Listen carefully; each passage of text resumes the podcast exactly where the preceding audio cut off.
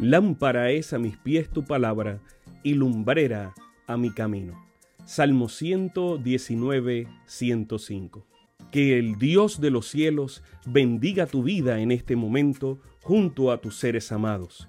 Bienvenidos a un espacio de inspiración bíblica donde su corazón será lleno de esperanza.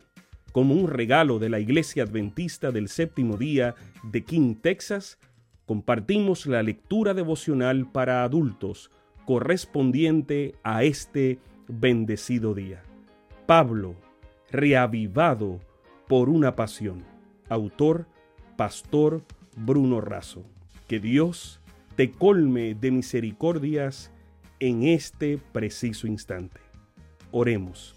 Amante Padre, que en este momento tu palabra trascienda al corazón de quien la escucha, sea sembrada y dé fruto para la vida eterna.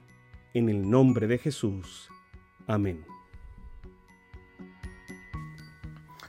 Buenos días queridos. Hoy quiero compartir con ustedes la matutina de hoy 26 de septiembre del año 2021. Se titula Gracias a los sufrimientos. Y en segunda de Tesalonicense, capítulo 1, versos 1 y 2, dice así: Pablo, Silvano y Timoteo, a la iglesia de los tesalonicenses, en Dios, nuestro Padre, y en el Señor Jesucristo. Dice en la segunda carta a los tesalonicenses, Pablo asegura a los cristianos la aceptación del Señor. Insiste en que deben agradecer a Dios por las victorias conquistadas y destaca un crecimiento en las virtudes cristianas de fe, amor fraternal y firmeza frente a la persecución. En el capítulo 1, el apóstol subraya la fe, el amor y la paciencia.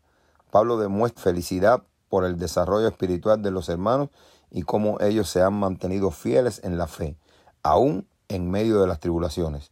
A mayor sufrimiento fue mayor la fidelidad y el compromiso con Dios.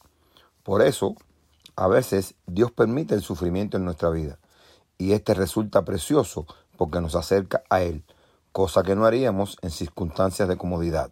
Ante las pruebas es necesario mantener firme nuestra fe en Dios, no para demostrar nuestra capacidad de fidelidad, sino para que Jesucristo sea glorificado en nuestra vida. Eduardo Sakin es un luchador y un misionero extraordinario, un sufriente soldado de Jesús. Lo conozco desde hace 40 años, siempre dedicado y comprometido con Cristo y con la iglesia. Alguien que ganó decenas de almas e inspiró a muchos al ministerio. Para Eduardo, pero Eduardo pasó por pruebas tremendas. Perdió a su hija Cintia de 27 años cuando se lanzó a un río helado para rescatar a un niño a su esposa Ana por un cáncer a quien le habían dado tres meses de vida, pero vivió tres años más por su fe y su estilo saludable de alimentación. Y también perdió a Noelia, de 33 años, la única hija que le quedaba, por un cáncer fulminante. Eduardo se ha mantenido fiel y es una bendición para muchos, que son consolados por su vida y su predicación. Es invitado permanentemente por iglesias para compartir temas de reavivamiento. Nunca dejó, de dar estudios bíblicos y nos animó a cumplir nuestra misión siempre. Él se volvió a casar con Irene, una mujer extraordinaria, cristiana y ejemplar. En su libro, ¿Qué Dios como tú? con testimonios de milagros y conversiones, Eduardo nos motiva a confiar plenamente en las promesas de Dios.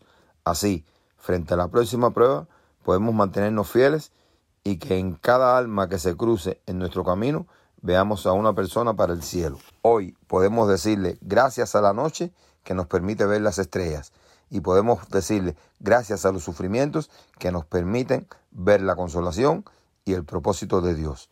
Que Dios los bendiga, mis hermanos. Sabemos que esta lectura ha bendecido su vida. Compártala, compártala con alguien más e invítele a suscribirse en nuestro canal para mayor bendición. Puede también visitar nuestro sitio web. Encontrará mayor información. Que el Señor de los cielos te dé esperanza para este día y sus ángeles le acompañen.